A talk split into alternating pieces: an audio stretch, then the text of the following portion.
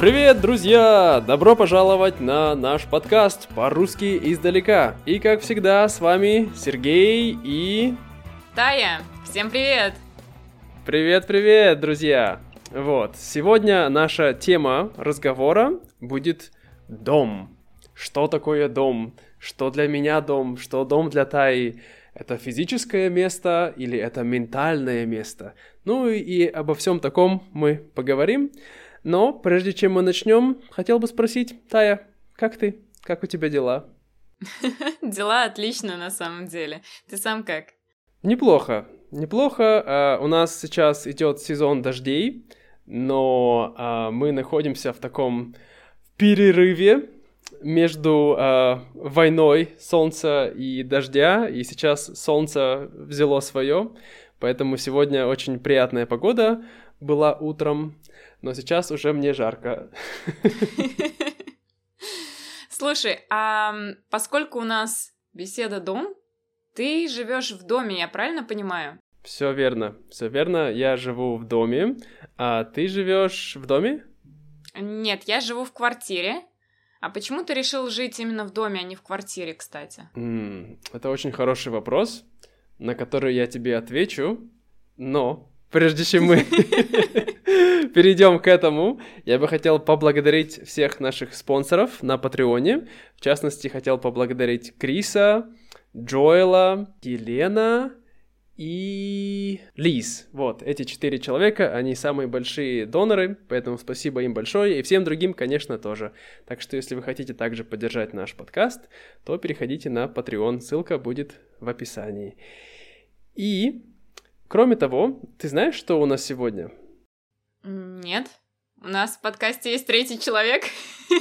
Нет, почти, почти, да. У нас есть а, аудиописьмо от mm-hmm. а, Дэвида из Нью-Йорка. Давай послушаем Дэвида и посмотрим, что он нам расскажет.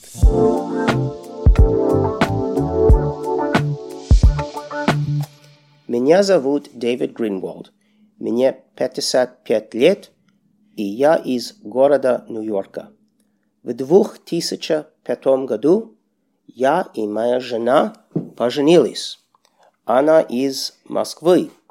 У нас трех детей. Все свои дети понимают русский, и два говорят свободно.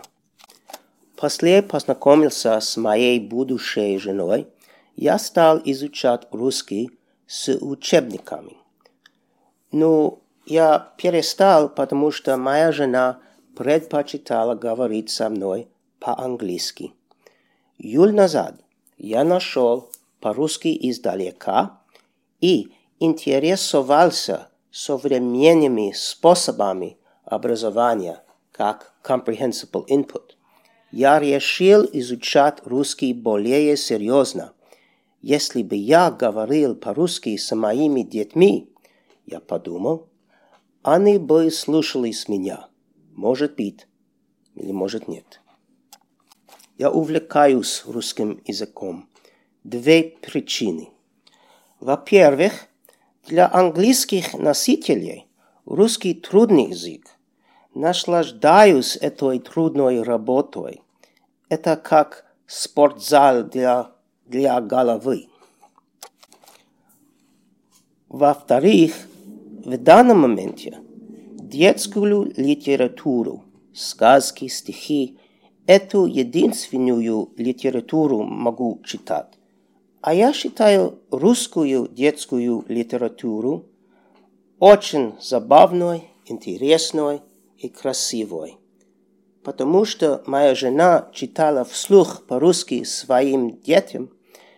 Есть многие детские книги, например, Чуковский, Маршак, переводы братьев Грима в.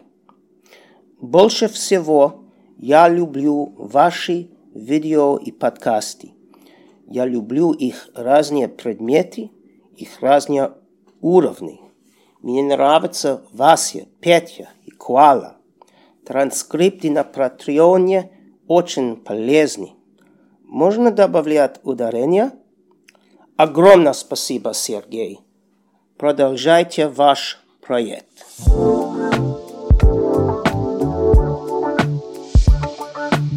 Вот оно как. Да, э, спасибо, Дэвид, за письмо. Было очень приятно. И интересно послушать, да. Надеюсь, что твои дети будут тебя слушаться, когда ты будешь говорить по-русски. Безусловно, русский звучит намного строже, я думаю, и серьезнее, чем английский. Как ты думаешь, Тая? Но мне кажется, тут еще дело есть в том, что э, звуки у нас действительно в русском языке более грубые такие. И, возможно, ты прав, что дети будут чуть более бояться своего папу и слушаться лучше. Да, я, ну, все же я надеюсь, что они не будут его бояться, они будут просто его любить и из любви, из такой любви, что он говорит по-русски на языке их мамы, они будут его слушаться. Я надеюсь. Спасибо, Дэвид. И я надеюсь, что в будущем, возможно, мы будем добавлять э, ударение к словам в транскриптах, однако это не так-то просто сделать из-за разных э, проблем с, э, как это сказать, с кодированием текстов. Ты понимаешь, о чем я? Ну да, можно так сказать. Да-да-да. Вот, да. Иногда бывает, что ты добавляешь ударение, а потом весь текст как-то сходит и выглядит странно. Поэтому я пробовал это и не всегда получалось. Но я все же еще раз попробую э, для тебя, Дэвид. И да, надеюсь, что это сработает. Ну хорошо, поехали к нашей сегодняшней теме. Ты готова? Да, давай, начинаем. Погнали.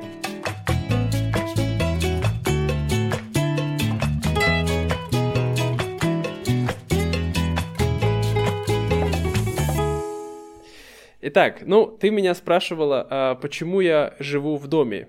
Да, да, почему ты выбрал жить в доме? Ну, я думаю, главная причина для меня в том, что у нас с женой есть много кошек и собак, поэтому для нас э, важно иметь большое пространство, а также э, чтобы они могли ну, гулять немножко, собаки, допустим, в саду, да, если плохая погода, то они могут выйти в сад и сделать свои дела там, а кошки могут, ну, выходить на улицу и возвращаться. Также потому, что мы живем э, за городом, мы живем, можно сказать, э, в сельской местности в какой-то степени. Ну да, в принципе. Поэтому, да, здесь э, довольно тихо и комфортно для жизни с большим количеством домашних животных. Mm. Почему ты выбрала квартиру? Наверное, поскольку у меня нет домашних животных, и я, получается, живу сама по себе, мне комфортнее жить в городе, где у нас много всего вокруг, есть супермаркеты, аптеки, а, кино, все остальное. И мне нравится в доме тоже, но жить в доме более, более накладно финансово. То есть это до- дороже, чем жить в квартире здесь, по крайней мере в большом городе. Потому что когда-то я жила вместе с большой вьетнамской семьей, и мы платили очень много денег за электричество, потому что поддерживать электричеством целый дом оказалось менее выгодно, чем даже двух- или трехкомнатную квартиру. Вот. И поскольку я одна, я тоже подумала, что а зачем мне целый дом? Я могу и в квартире отлично ужиться. Понимаю, понимаю, да. Конечно, у нас э, не маленькие счета для Вьетнама по поводу электричества и воды. Тоже у нас уходит немало денег на воду. Но все же для меня это был, я бы сказал, решающий фактор, э, ну, для того, чтобы наши животные чувствовали себя в комфорте. Поэтому мы, мы жили какое-то время в доме, но в таком, я бы сказал, традиционном вьетнамском доме mm-hmm. в городе. Mm. В семье моей жены и с семьей моей жены. И это было немножко трудно, потому что их дом очень маленький. Каждая комната примерно, ну, я бы сказал, 10 квадратов. И э, вот представь, 10 квадратов комната, и часть этой комнаты занимает, э, ну, может быть, не 10, я, наверное, вру, скажем, 20 квадратов, да, или 15. и каждая комната — это один этаж. Мгм. И потом в этом доме есть шесть этажей. Но на тот момент у тебя не было кошек и собак, да? Были, в этом вся и фишка. У нас тогда уже было три собаки, и было сколько? Раз, два, было три кошки тоже. В основном все собаки жили в нашей комнате, поэтому я с женой, мы жили в одной комнате, и собаки всегда были с нами, кроме того, когда они ходили гулять, и мы так жили целый год.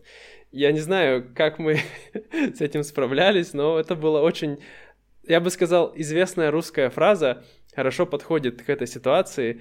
Мы жили в тесноте, но не в обиде. Да, или в тесноте, да, не в обиде. Да, в тесноте да не в обиде.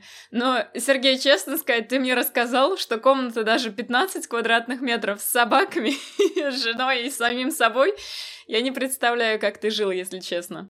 Ну, я думаю, главная причина для нас была в том, что это был все-таки наш дом. То есть э, нам не нужно было арендовать, это была семья моей жены, и они также очень сильно заботились о нас.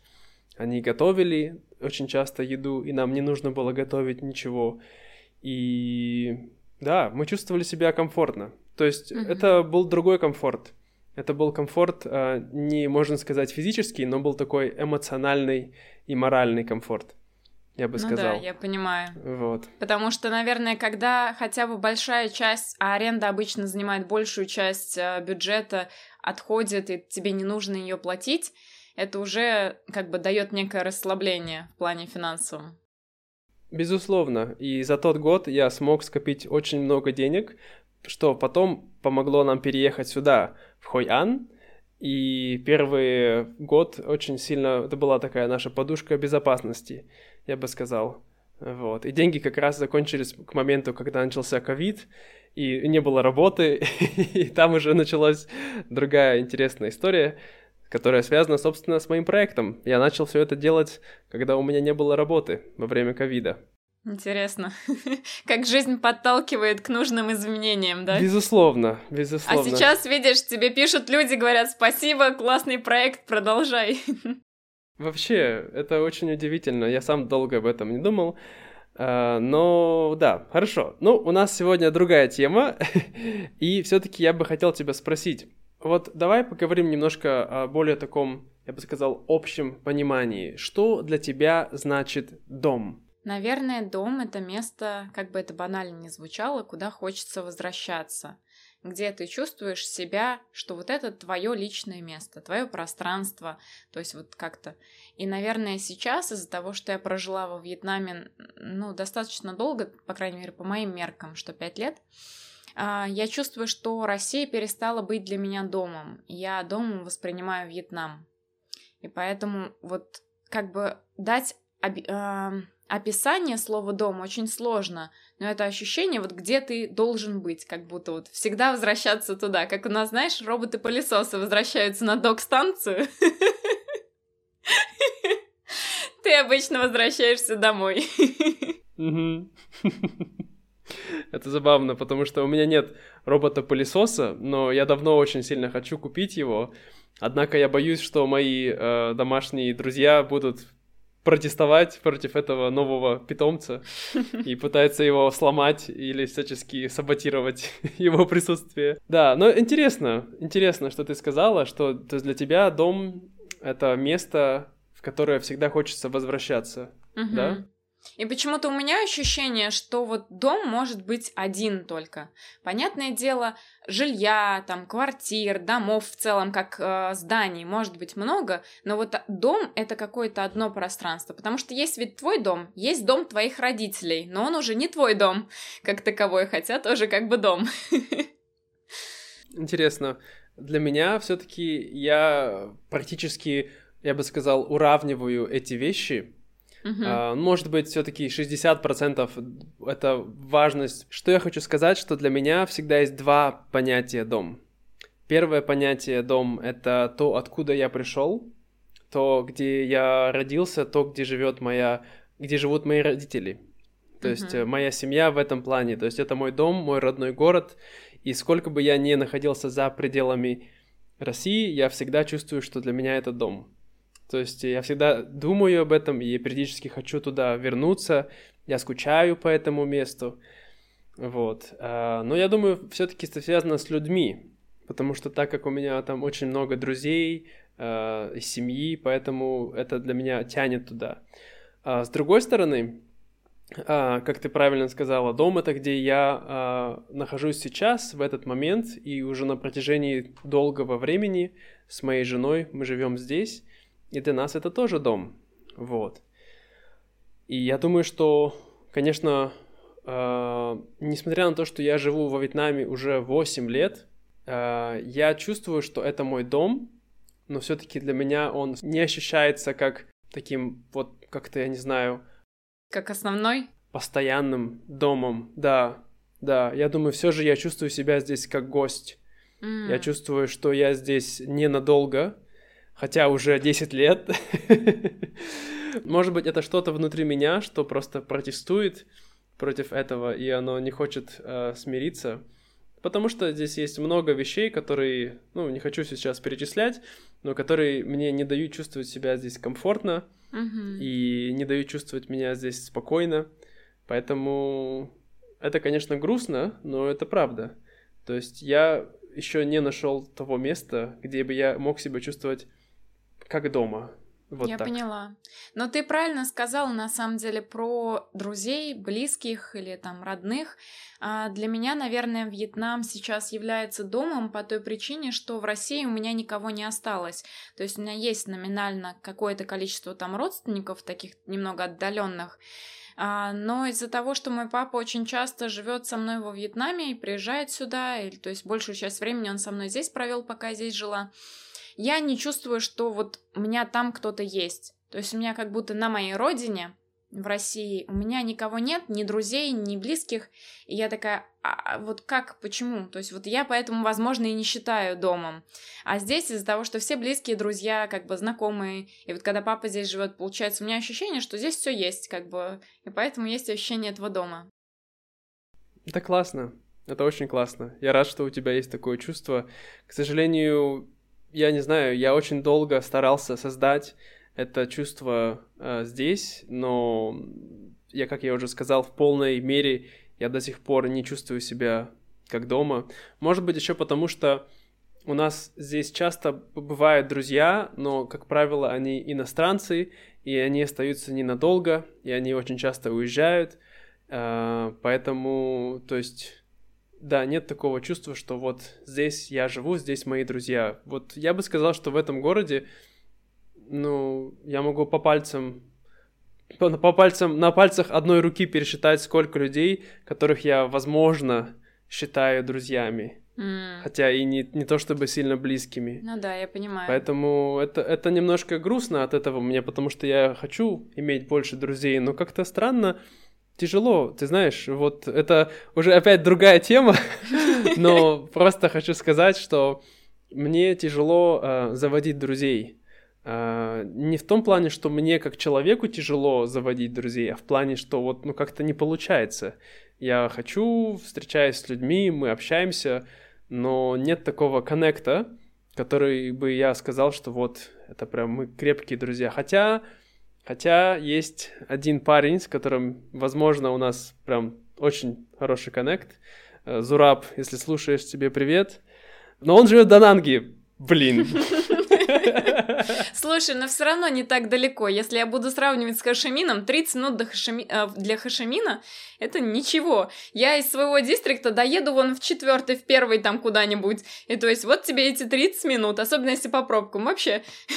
А тебе до Дананга просто смотаться. Ну, видишь, ты, ты живешь, ты уже городской человек, ты привыкла к э, тому, что у тебя поездка занимает минимум 30 минут куда-нибудь по городу. Для меня больше 15 минут это уже, о, далеко. Ну да, понимаю. Потому что у тебя, в принципе, все близко. Да, да, несмотря на то, что я живу за городом, кстати, вот тоже, мы уже, кстати, говорили на эту тему город, деревня, но к тому, что я живу за городом, но все равно э, до центра вот Хояна, где я живу, это сколько? Ну, на мотоцикле, наверное, да, 15 минут, я думаю, максимум. Mm-hmm. То есть, если ехать быстро, если, если ехать, точнее так, нормально, если ехать быстро, можно и за 10 минут. добраться. Ну хорошо, это интересно. Мгм. А можешь тогда описать а, твой, а, ну, твой дом, твою квартиру, где ты живешь сейчас? Ну так, пару слов рассказать. Да, конечно. То есть у меня двухкомнатная квартира а, с двумя туалетами и большим, а, как это сказать по-русски, с большим залом и кухней. У меня кухня и зал совмещены, но разделены, получается, такой стойкой, как барной. И все равно есть ощущение, что это два разных пространства. Вот. В целом, а, когда я снимала эту квартиру, здесь была вся мебель, то есть мне не надо было покупать ничего. И мне очень чем нравится, что наш арендодатель нам предоставляет еще бесплатную уборку раз в неделю. Поэтому это очень удобно. Круто, очень Вот. круто, это здорово. Да, у нас дома тоже есть э, кухня и зал, которые совмещены, но разделены. Это я бы не назвал это барной стойкой, это скорее просто такая стенка. Ну вот как как-то такой, я не знаю, как ее назвать, поэтому. Потому что в России, где живут мои родители, в их доме, у них правда есть барная стойка. Вот, с такими стульями, на которых можно сидеть, знаешь, такими без, Мгм. э, с маленькой спинкой. Да-да-да. Вот такие кругленькие, крутящиеся, вот. А, ну, это похоже на это, да. Ам, знаешь, пока я не забыл, я тебя тоже хотел спросить, как ты думаешь, а, что лучше, иметь свой собственный дом или арендовать дом? Как для тебя какие-то плюсы и минусы в этом ты видишь? В этих двух Я вещах? понимаю, что а, в целом, если человек решил, где он хочет жить, и что вот все, вот это место мне нравится, я хочу здесь прожить очень долго, они выбрали и купили себе квартиру, если у них есть деньги, конечно. То есть тут вот вопрос, если есть финансовая возможность, и они могут купить ее, а, то замечательно. Если нет, то мне кажется, аренда дает тебе больше возможностей, чтобы куда-то перемещаться. То есть ты работаешь, например, в одном месте, вдруг работа сместилась, хоп, переехал и там нашел себе жилье. То есть контракты даже во Вьетнаме, например, обычно год, полгода. И, соответственно, легко можно перемещаться. Если тебе не понравилось место, то ты можешь переехать куда-то еще. То есть для меня в этом плане аренда более привлекательна в том плане, что вот есть больше свободы. Да, я свободен. Я забыл, что значит страх. Ну да. А как в этом плане для тебя, кстати? Ты вот чувствуешь, что тебе нужен свой дом, или ты, ам, ну как бы, тебе достаточно того, что ты арендуешь? Это хороший вопрос. Да, для меня все-таки, я думаю, обратное. Для меня важно иметь свое место, свой дом, потому что мы арендовали дома. Мы живем в этом городе, в Хояне, уже а, сколько? Почти, эм, я бы сказал, да, 4 года. И за это время мы уже меняли три дома, и это довольно стрессово каждый раз, когда тебе нужно менять дом. Когда у тебя нет животных, нет собак, нет кошек, у тебя только квартира, то это очень просто. Но когда у тебя есть большой дом, и ты заполняешь его всем, чем ты хочешь, ну, кроме мебели. Мебель, как правило, во Вьетнаме, к счастью, люди предоставляют мебель, поэтому не надо по поводу этого беспокоиться. Но есть тоже много разных вещей, и всегда нужно перевозить. И самое главное, что я никогда не могу чувствовать себя в доме, в котором арендую, до конца, что ничего завтра не изменится, и мой арендодатель не поменяет свое мнение и не скажет, что а давайте-ка вы, ребятки, съезжайте. Съезжайте, да. Вот, конечно, у нас есть э, контракт, и обычно все-таки более добропорядочные арендодатели, они так не будут делать, но они могут дождаться окончания контракта и не продлять его, да? Что тоже, тоже бывает такая вещь, поэтому для нас э, в нашем случае иметь свое место это очень важно, и я бы сказал, это сейчас моя цель э, number one. Понимаешь, в жизни это вот попытаться э, обрести собственный дом. Именно не квартиру, да, а именно дом. Вот. И, возможно, это даже будет во Вьетнаме, хотя я очень долго протестовал против идеи иметь свой дом во Вьетнаме, именно из-за того, что я не до конца чувствую себя здесь как дома, но с другой стороны, мы можем здесь жить. Мне очень трудно сейчас представить, как я могу вернуться в Россию, да, потому что, ты знаешь, с ситуацией с войной и со всем этим. Поэтому, к сожалению, мне небезопасно возвращаться в Россию, а моя идея переехать в Европу — это тоже очень сложное такое предприятие, я бы сказал, и неизвестно, если это получится или нет, и как там, да, а здесь мы уже что-то, ну, мы, по крайней мере, знаем уже все, что хорошее и плохое здесь есть, то есть нам, нас очень сложно удивить. Поэтому, возможно, если первый дом у нас появится, то, скорее всего, он будет здесь, а потом, если мы будем там, не знаю, супер богатые, можно и второй дом. Или можно будет продать. Я думаю, во Вьетнаме это не очень трудно. А, и в любом случае земля здесь... Ну да, проблема здесь очень дорогая земля. Вот. И, в принципе, недвижимость. Это другая причина, по которой мне бы не хотелось здесь покупать дом, потому что ты покупаешь маленький клочок земли, и за эти деньги в России можно купить там, не знаю, ферму. Ну тоже, смотря где, извини меня, ты в Москве вряд ли что-то купишь за эти деньги. Ну вот, опять же, видишь, я как бы мыслю, мыслю, мыш, мыслю. Мыслю, мыслю. мыслю. У меня польский приходит, они говорят мыслю. Mm. Вот. А, у меня, я мыслю теми категориями, что мне всегда хочется жить за городом, mm-hmm. поэтому, а если вот у меня, допустим, жить за Иркутском, там, допустим, 20 километров от центра, то это нормально, и можно купить за очень э, достойную цену большую территорию. Вот. Так что посмотрим, как mm-hmm. будет дальше. Э, ну, но да. надеюсь, что все будет хорошо. Вот. Значит, если бы ты могла жить где угодно в мире, где бы ты выбрала жить? В идеале где-нибудь с теплым климатом. И хорошо было бы, чтобы было рядом море. Не такое, как в Дананге, например, а вот голубое чистое, такое, знаешь, красивое.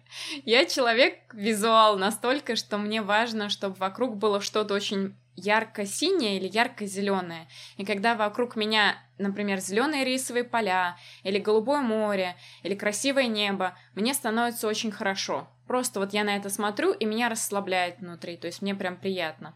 И поэтому даже где вот я живу, в городе, я выбрала квартиру с большими окнами, что иногда, когда внутри как-то не очень, я смотрю наружу, и у нас бывают такие закаты красивые. И мне так хорошо от этого становится. То есть вот я бы выбрала, где мне просто, где у меня радуется душа, где красиво и радуется душа, да.